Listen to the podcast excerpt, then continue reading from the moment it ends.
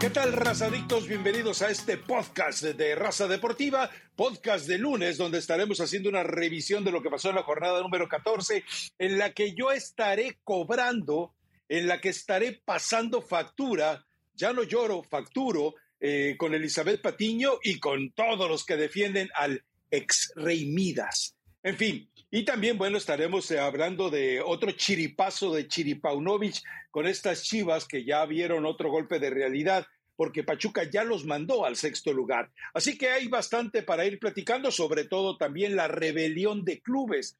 El único que ha salido abiertamente a decir no se los pienso prestar a la selección mexicana para ese partido molero con Estados Unidos ha sido precisamente Pauno, pero hay otros que en secreto también están inconformes. Así que bueno, hay mucho para platicar con todo esto, pero déjeme saludar a Elizabeth Patiño. Ahí está tu rey Midas. Otra vez nos demostró al minuto 16 que es el rey Miedos. Ah, que no te dé miedo decirlo, como él mismo lo dijo en la conferencia de prensa cuando tomó la selección mexicana. Recuerda que solo Judas tuvo miedo. Pues un buen partido, Rafa. ¿Cómo estás? Buen lunes a toda la gente que podcast de Raza Deportiva. El video, pues ya mejor ni les decimos, no les prometemos demasiado, pero siempre sale. O sea, ustedes vayan, búsquenlo, seguramente lo encontrarán. Por cierto, Siboldi ya es el nuevo entrenador de Tigres, otra de las sorpresitas que nos dejó esta jornada 14. El Chima Ruiz, pues gracias por participar. Eh, en este partido, ¿no te gustó, Rafa? ¿Por qué hablas mal del Rey Midas? ¿No te parece que, que se No, no, no, no, no, a ver, a ver, a ver, a ver. No te confundas. Pasó lo que no debía pasar, que Rayado se fuera primero arriba en el marcador. Si hubiera sido al revés, seguramente hubieran reaccionado distinto. No, no, no, a ver, a ver, a ver, eh, yo reconozco algo, vimos un Monterrey distinto, el Monterrey que quisiéramos ver, pero después cuando marca el gol, eh, eh, vamos, era tan obvio que, que, yo viéndolo por televisión decía, ¿qué estás haciendo? Tienes al América bajo control, ¿qué demonios estás haciendo? Porque de inmediato haz de cuenta que lo estaba viendo en el estadio el reacomodo de fichas fue tan dramático de decir, ok, ya marcamos un gol, venga a defendernos. Monterrey había mostrado lo mejor en la cancha hasta antes del gol. No digo gol, golazo. Eh, además de Maxi Mesa, pero después, eh, o sea, e, es como si en automático aprietas el botón y dices, ya notamos, repliégate. No, era para haber ido sobre la bestia que tenías ahí eh, noqueada y al América, que ya le voy a llamar el Ame Fénix, porque no es ave, es Ame Fénix, porque si no lo matas, si no lo aniquilas, si no lo destruyes, si no lo cremas, si no lo incineras, se te va a levantar de las cenizas y te va a pegar un susto. Entonces, eh, salió como te, lo comenté, que Monterrey anote temprano un gol y que veamos al América en todo su esplendor. Y eso fue lo que vimos, un muy buen partido de fútbol, aunque eh, hay que entender algo, el ex Rey Midas reaccionó, pero reaccionó tarde y reaccionó como técnico novato. Venga, oye, Eli, había 10 eh, jugadores no nacidos en México en la cancha por parte de Rayados. 10 no nacidos en México. ¡Qué vergüenza! Claro, es la desesperación de no trabajar bien en la semana y salir a los partidos con miedo. No, no tanto eso, Rafa. Obviamente, si tienes la capacidad en tu plantel para esa posibilidad de jugadores. Creo que no está mal que Bucetich haya echado mano de jugadores como Joao, ¿no? Que de pronto no lo veía, si entra y quiere encarar a todo mundo, un tanto la desesperada, pero no sé si fue por la situación de los revulsivos que buscó Fusetich o más bien es porque los jugadores, evidentemente, con tanto tiempo que no han tenido participación, como es el caso de Joao, él pide cobrar el penal, lo cual me parece un error, una situación que viene atormentando a Rayados ya desde hace rato, la situación de los penales, pero fue un partido interesante, un partido bueno, donde creo que la equivocación de Andrada es la que le abre la puerta a la América, Rafa, más allá de que, de que Rayados estaba defendiendo creo que muy atrás, porque se tira muy atrás y ya tenía mucha mayor posesión de pelota el América. Después del error de entrada es cuando realmente tienen esa posibilidad y el ya empieza a tener mucha mayor claridad, mejores asociaciones, pero definitivamente eh, Rayados, a mi parecer, de lo que veníamos viendo en el torneo, de todo el torneo, en este partido sí nos regalaron mejores minutos de fútbol, ¿o no? Tienes que decirlo. De acuerdo. No, pero es que no, no lo he negado. Así arranqué este comentario diciendo que Rayados tuvo al América bajo control hacía mejor fútbol en la cancha. Es más, de hecho, yo dije, uy, le van a parar una santa golpiza al equipo de las Águilas del América, porque tenían una claridad al frente, pero después, de verdad, Eli, vuelve a ver el video del juego. En el momento en que marca el gol, tú ves cómo las fichas se acomodan o se desacomodan eh, por parte de Rayados, así eh, en, las, en los huecos en los que había que defenderse. Para mí fue penoso que cuando tienes al América con un gol eh, abajo, con la posibilidad además de rematarlo, te eches para atrás y que se te venga el mundo encima. El gol de Andrada es por la presión del América. Y también, bueno, eh, perdón, el error de Andrada sí es por la presión del América. Y después eh, vimos cómo el América simplemente se estabilizó, dijo, hey, están muertos de miedo enfrente, empezando por su entrenador. Y se fueron encima. Por eso insisto, el AME Fénix, si no lo vas a matar, no lo golpees, no lo testeries, no lo voltees a ver feo, porque de otra manera, el único que lo ha hecho hasta hoy que dijo, no solamente te golpeo, te zurro y te aniquilo, te hago pedazos, ha sido el Pachuca. Los demás hasta se asustan de irle ganando, como lo vimos muy claramente en el ex Rey Midas, hoy Rey Miedos. Y después, bueno, lo de Andrada, el error, al final hasta se hace expulsar por falta de cabecita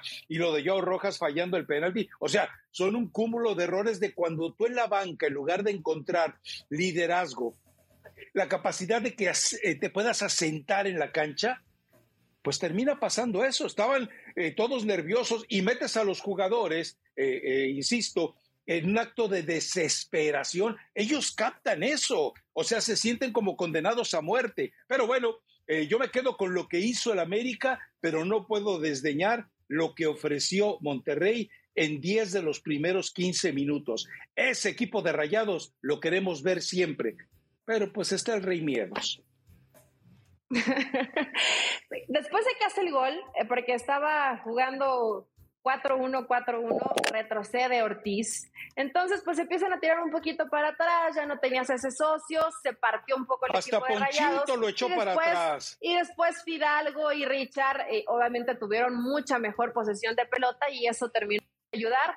No siempre le salen bien las cosas, pero trabaja para el equipo y creo que eso habla bien. Cuando lo hemos criticado acá también se, se ha dicho. Y después, Rafa, más allá de que el América reacciona y reacciona muy bien, ¿quién iba a pensar que entra Viñas y te hace gol? Además, la jugada personal que hace Viñas termina eh, empezando la pared y la finaliza él. O sea, para que te funcionen así los cambios es porque realmente... Porque trabajas en la semana. Es el primer... No, no, no, no seas, no, no, no seas payaso, Rafa. Sí, es el primer gol de Viñas en el torneo. No, no, no, no, no. no ah, bueno, tenía ¿Cuántos todo listo para que jugado? Viñas entrara y solucionara. ¿Cuántos partidos ha jugado Viñas? Entonces, tres partidos a ha ver, jugado Viñas, es que sí. eh, yo, yo había cometido el sacrilegio de decir que el Tan Ortiz les hacía falta o le haría falta a la América en la banca. Me tapó la boca. O sea, queda claro que Ortiz trabaja tan bien en la semana que los jugadores entienden además de llevar el ADN del americanismo, entienden totalmente lo que hay que hacer en la cancha. No, para mí, eh, el Tal Ortiz dio una demostración de que él sí trabaja en la semana, no solo en la cancha, sino en la mentalidad del jugador. Y esto lo vimos muy claramente por la forma en la que cierra el América. Creo que solamente volvió a caer un poco después de que eh, le rompen la nariz a, a Cendejas, que el equipo sí como que le, le, costó reacomodarse, le pesa jugar sin cendejas, eso ya lo sabemos, pero eh, eh, vamos, lo del Tan Ortiz eh, creo que es una lección para ti, Buse, hay que trabajar en la semana, no nomás, den 10 vueltecitas, tiren a gol y nos vamos. No, no, no, no, no, son tiempos modernos, Bucetich, por favor, actualízate, estás desfasado, punto. no, no, yo no creo que, yo no creo, es más, tú hablas sin haber visto cómo trabaja Bocetich con Rayados. ¿Crees que es así de fácil de vayan unos tiritos y nos vamos, ¿no? Un, un, un espacio reducido muy rápido, eh, foot tenis y, y, se acabó el trabajo de la semana.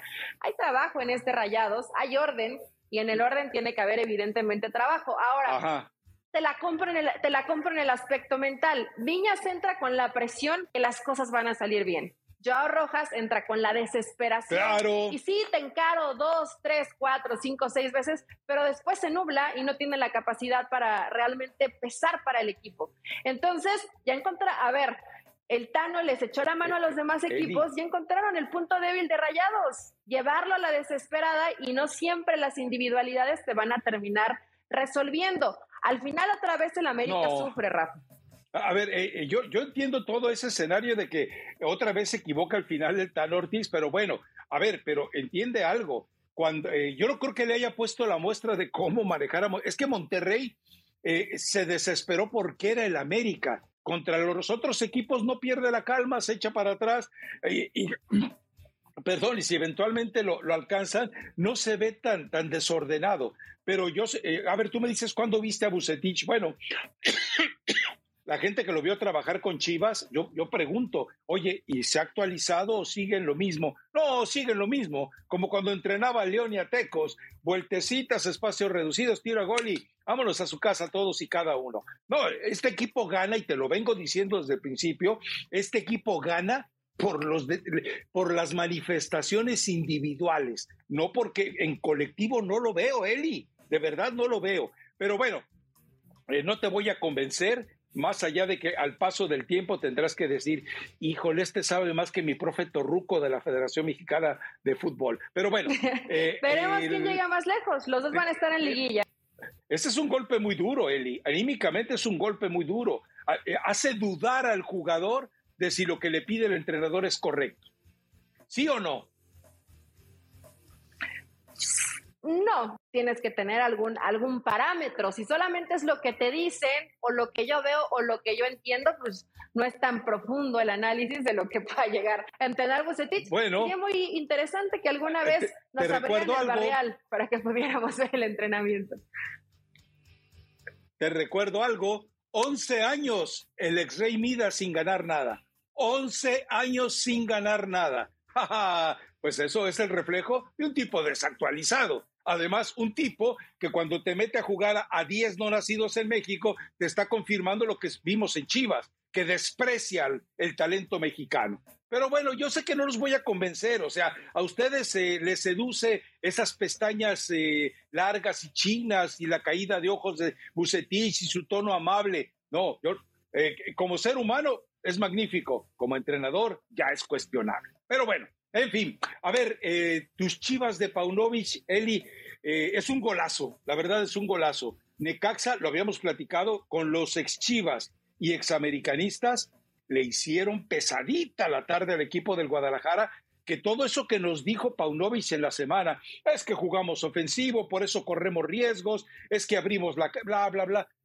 Paunovic, la verdad es que te salvaste. El guacho Jiménez, el condenado a muerte tantas veces, salvó a Chivas. Sí, le salvó la vida y yo por eso el viernes te decía, han sido injustos con el guacho, porque también te salvó, te salva partidos, Rafa. Este partido lo termina salvando el portero, tuvo posibilidades Necaxa de empatar y de ganar este partido contra Chivas. Y Chivas con esa muy buena jugada de Mozo, en la también muy buena definición de Pavel. Me imagino que es parte del trabajo que ha hecho Pauno, que los jugadores también van madurando y lo van entendiendo y hay partidos así, que te van a costar mucho trabajo, que el arquero tendrá que brillar, pero que sigue sumando. Ahora, el problema con Guadalajara es que ante un rival como Necaxa, ¿qué piensas? Que gane, que guste, que golee, que brille, que aproveche. No está así, pero Rafa, ¿qué le reclama si gana? Tiene que seguir chambeando, ¿no?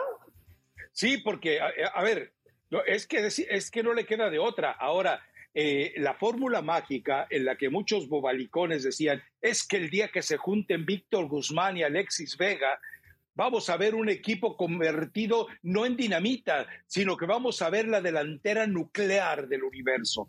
Y la verdad es que están más confundidos, están más divorciados, están más renegados de los conceptos futbolísticos de lo que uno pensaba. Ninguno de los dos eh, tuvo o la inteligencia o el amor o la devoción o la humildad de acercarse al otro. No sé, me permite pensar que hay un estado de divorcio. Eh, mental entre ellos. Podría ser, eh, yo creo, es que ¿cuántos partidos llevan jugando juntos estos dos? dos partidos, ¿no? Un partido. Eh, se pueden, digamos, encontrar porque Alexis Vega pues se la pasó lesionado, Guzmán ocupó esa situación de ser el líder del equipo. Hoy viene Alexis Vega y es la zona por donde se venía moviendo Guzmán y por donde venía trabajando.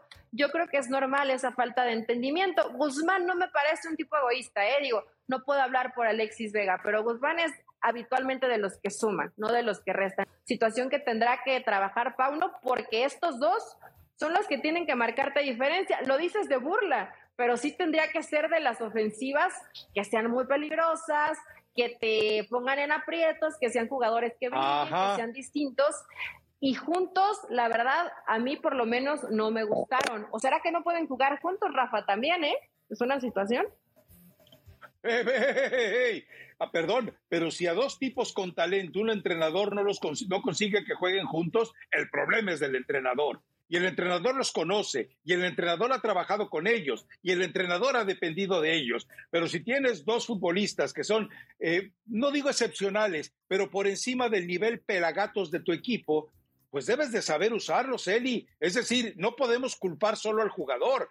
El entrenador no hizo su chamba tendrá que hacerla mejor, tendrá que tener más tiempo para, para trabajar con estos ah, no, Pues hay todo el tiempo del mundo. no, la, posibilidad que tienes es que Guzmán es mucho más eh, versátil en la posición en que lo puedas acompañar en el, en el terreno de juego, ¿no? Lo puedes ocupar en medio campo, acompañando al que esté como, como fijo, como fijo, lo puedes dejar libre en el frente de ataque, como un volante que llegue desde segunda línea, lo puedes utilizar inclusive como un enganche a Guzmán que por momentos lo llegamos a ver con nueve. A ver, con Guzmán tienes muchas alternativas que tendrá que ir descubriendo Pauno. No sé si todas las conozca porque no tenía tanto tiempo viendo el fútbol mexicano como lo hizo Guzmán con Pachuca, pero hay tiempo todavía, Rafa. Creo que tres partidos para llegar bien engranaditos a la, a la fase de reclasificación, que aquí tal vez me tenga que tragar mis palabrotas porque ya por la posición en que está Chivas, no sé si se vaya a meter de lleno.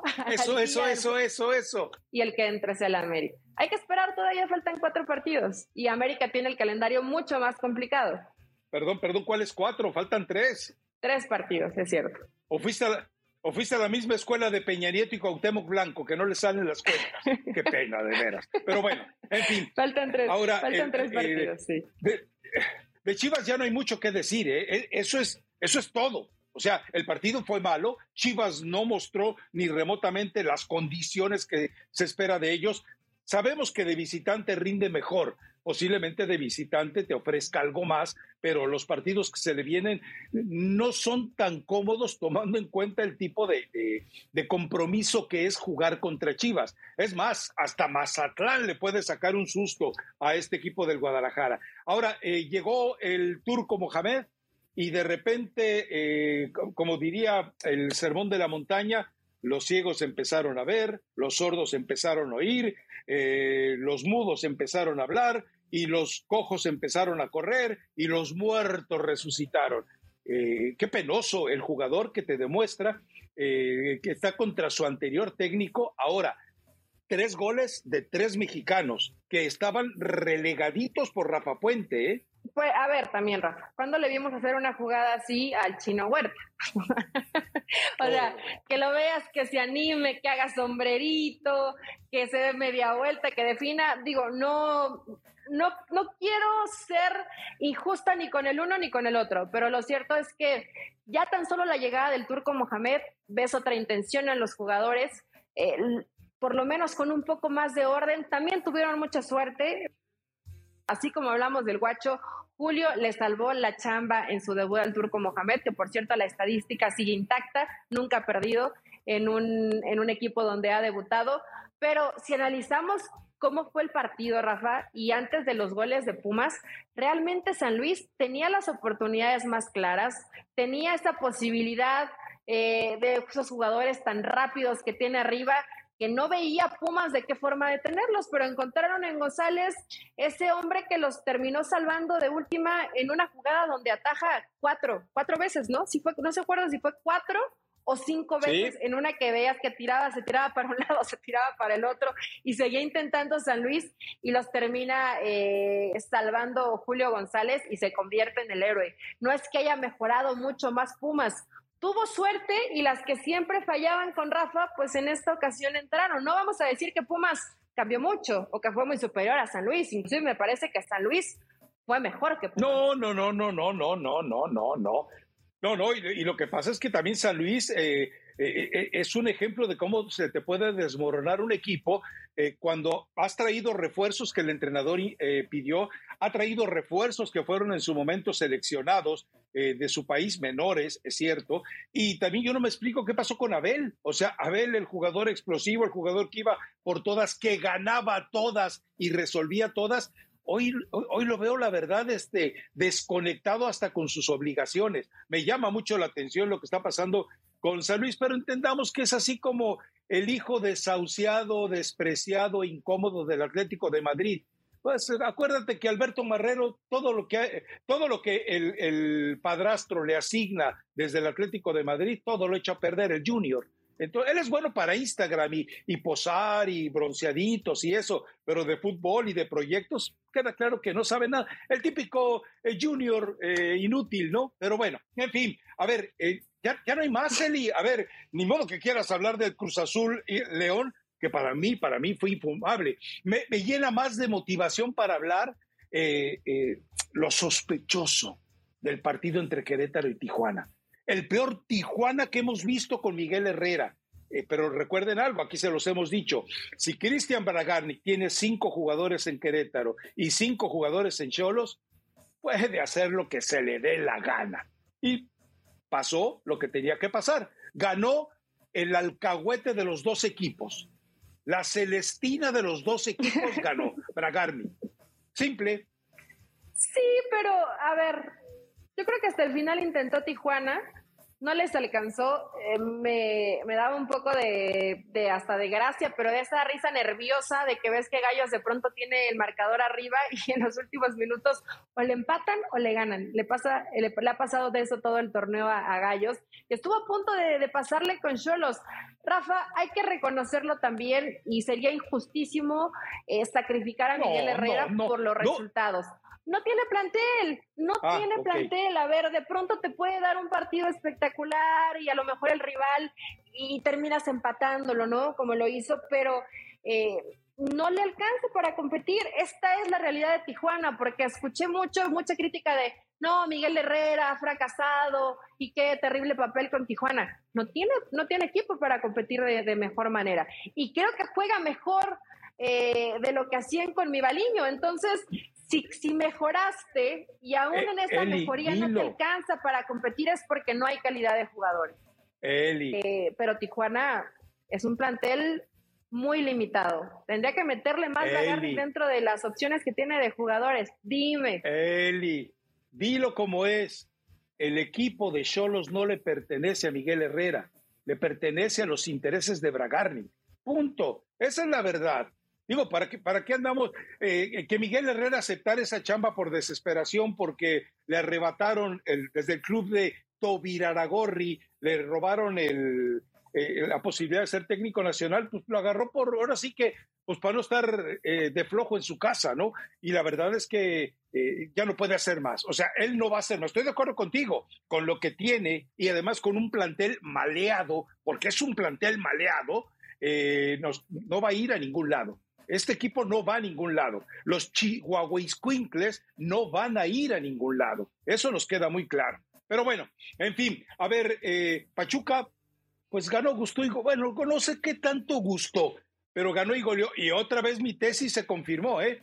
60% de posesión del rival y Almada con el 40%, tranquilito, resolviendo eh, sin problemas. No sé cuánto va a permanecer ahí eh, Fentanes, porque si recuerdas, y lo hemos platicado otras veces, la, tribuna que está atrás de la banca es así como, son como los emisarios de la directiva para que terminen eh, ultrajando al entrenador y echarlo.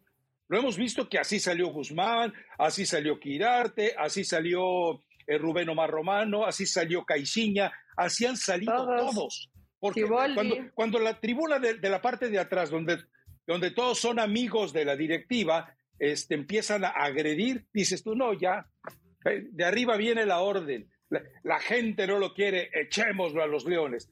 No sé cuánto va a durar Fentanes. ¿eh? Yo creo que no, no me extrañaría que estas mismas hermanas eh, terminaran dando eh, por terminar el contrato, pero conociendo a Iraragorri seguramente lo va a dejar un poco más, ¿eh? ¿Ya para qué? Sí, digo, me imagino que lo dejará, lo dejará terminar el torneo. Supongo que Santos tal vez alcance los puntos para meterse a la reclasificación y después de ahí ya verán para qué le alcanza. A mí Pachuca no me sigue llama la atención porque no es el primer partido que, lo vemos así, pero bueno, aprovechan errores, aprovechan el, autogol de, de Doria, hace modificaciones, pone a Arango jugando por detrás de De La Rosa, saca la Chofis de las opciones del cuadro titular, vaya, le está tratando de cambiar un poquito la cara y le funciona, ¿no? Más allá que De La Rosa es un jugador que no es, la verdad es que no es certero cuando le pide situaciones de gol, pero que trabaja para el equipo, entonces le pide Almada y Arango que intenta hacer un poco de lo que realizó en la MLS, que era un jugador de otro nivel. Acá le cuesta más trabajo, pero Pachuca siempre con Chávez, con Kevin, con Sánchez, que son los que más le, terminan rindiendo para el equipo. Pero sí, en temas defensivos, me sorprende que haya bajado tanto el nivel del Pachuca que fue campeón, ¿no? Hoy en, esas, en esa intención de siempre ir al ataque, de que antes, pero ahí están, Rafa, sexto lugar, van a meterse a la reclasificación y segura estoy que van a estar en liguilla. Vamos a ver hasta dónde le alcanza a este equipo. Sí, yo no sé si creerle lo que eventualmente dice Almada e insiste en ello, que es un equipo que lamentablemente eh, todavía eh, muestra cansancio del poco tiempo que tuvo para recuperarse, pero yo no sé de, no sé de qué, o sea, eh, tiempo del anterior torneo a este tuvo todo el necesario Digo porque de por medio estuvo la Copa del Mundo, entonces yo no entiendo ese argumento. Pero bueno, eh, ¿algún otro partido que te haya llamado la atención? Porque lo demás para mí fue eh, casi, casi espantoso. Digo, del Atlas, eh, Juárez y eso. No, no, encuentro motivos para hablar. yo te propongo algo mejor. A ver, Paunovic fue el único que... Paunovic fue el único que se atrevió a decirlo puntualmente, no piensa prestar jugadores para el partido molero de México contra Estados Unidos en Phoenix la próxima semana. O sea, él tiene eh, objetivos, tiene metas, tiene urgencias, tiene necesidades y como no es fecha FIFA, no pueden obligarlo. Aquí hay un problemita. Desconozco si a Mauri Vergara tendrá la autoridad moral y también de testosterona de ver a los ojos a Iraragorri y decir, no presto jugadores para tu técnico, porque recordemos, John de Luisa ya no existe, él está cambiando pañales. Entonces, a ver, ¿tú crees que a Mauri Vergara lo pueda mirar a los ojos a Iraragorri y decirle, no te presto jugadores? Ojo, no es el único, ¿eh? Porque América tampoco quiere prestar jugadores Incluso Cendejas podría no ser prestado a Estados Unidos. Tigres tampoco quiere prestar jugadores. Es decir, los equipos que todavía están por pelear algo no quieren prestar jugadores. Pachuca, pues obviamente que está en contra del proceso, eh, tampoco quiere prestar jugadores. Entonces, eh, ah, ¿sabes qué? A mí me parece correcto. A mí me parece correcto que no vayan a engordarle el caldo en un partido molero organizado por Estados Unidos y que decidió eh, a, su, a su fiel esclavo, a su fiel lacayo como es México, decirle, vente porque necesito jugar y que haya una entrada gorda. Bueno, el Chicharito Hernández, según lo que estaban comentando, no sé si sea cierto, pero el Galaxy ya recibió la notificación de que tal vez lo llame no es oficial que lo llamen, pero la notificación ya llegó al escritorio del Galaxy de que podrían llamarlo. Recuerda que los, las elecciones tienen que notificar con 15 días de anticipación por lo menos que van a solicitar a ese equipo algún jugador. Bueno, pero Chicharito después de verlo este fin de semana y luego después de la patada que le cerrajó Héctor Herrera, pues de qué estamos hablando, ¿no? Y Héctor Herrera, ¿sí supiste lo que dijo Héctor Herrera? Ah, pues él dice, eh, pues sí, ni modo, voy a tener que descansar. ¿De qué vas a descansar, Aragán? ¿De, de, que no corriste para marcar a Messi en el gol contra Argentina? Ya no me hagas hablar, Eli Patiño, ya no me hagas hablar, por favor. Sí, que la situación es que tal vez en esta elección, cuando llegó Diego Coca, cuando no le pidieron parecer ni a Mauri ni a ningún dueño de los clubes dijeron, ahora va la nuestra, ¿no? Y, no me interesa prestarte jugadores. También entiendo de lo que hablábamos de la no conexión entre Guzmán y Alexis Vega y a lo mejor lo que puede llegar a generar el equipo en ofensiva. Y hoy quieren aprovechar la mayor cantidad de días posibles para que lleguen a punto al momento importante, ¿no? Que es la reclasificación o calificación directa que seguirá buscando Chivas. No está tan fácil que la pueda eh, llegar a conseguir pero me parece que puede ir por ahí, Rafa, el no haberlos tomado en cuenta, porque no los tomaron en cuenta, aunque sean parte de este comité, pues hoy dicen, ¿sabes qué? En un partido amistoso no nos interesa, soluciona con lo que puedas y ya hasta fecha FIFA es cuando terminarán prestando jugadores. ¿Tú estás de acuerdo? Porque en un, un principio se habló del apoyo total al entrenador, de los microciclos, del nuevo proceso, de que todos iban a estar ahí, y ahora resulta que no, que ya nadie quiere aportar a Diego Coca ni prestar jugadores. Más allá que es un partido amistoso y que Estados Unidos probablemente tampoco tendrá a sus grandes estrellas, pues es Estados Unidos, ¿no? Me imagino que dentro del pronóstico se le quiere ganar, es la primera prueba de fuego de Diego Coca. No, bueno, recuerda que en la Copa Oro eh, con el equipo doméstico, con el equipo B, Estados Unidos le ganó la, la final aquel infumable seleccionado del Tata Martino que iba supuestamente con su mejor plantel.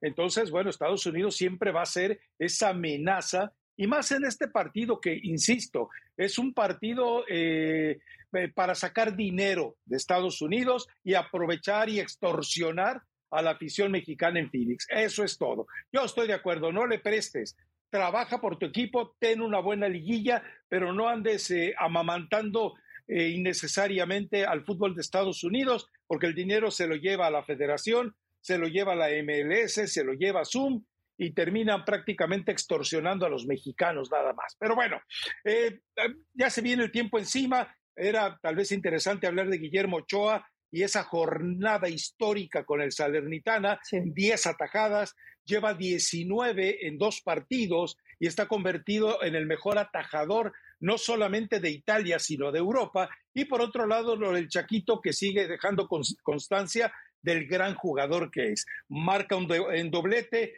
participa en cuatro de cinco anotaciones eh, del Feyenoord y queda precisamente eso, el mensaje eh, para alguien, es como decirle, oye, hay que estar muy tatatarado para no andar convocando al Chaquito Jiménez para la Copa del Mundo de Qatar. En fin, ni modo. ¿Tienes alguna recomendación musical, Elizabeth Patiño? Yo tengo una, ¿eh? A ver, Rafa, hay que aprovechar. Tú nunca vienes con recomendación musical, así me, me aligeras la chamba. ¿Cuál es la recomendación de este lunes? Es una canción muy, muy vieja que se llama, y, obviamente para todos aquellos que se atreven a desafiar a la América, Ódiame es una canción de Julio Jaramillo. No, no lo vas a conocer, pero te cuento.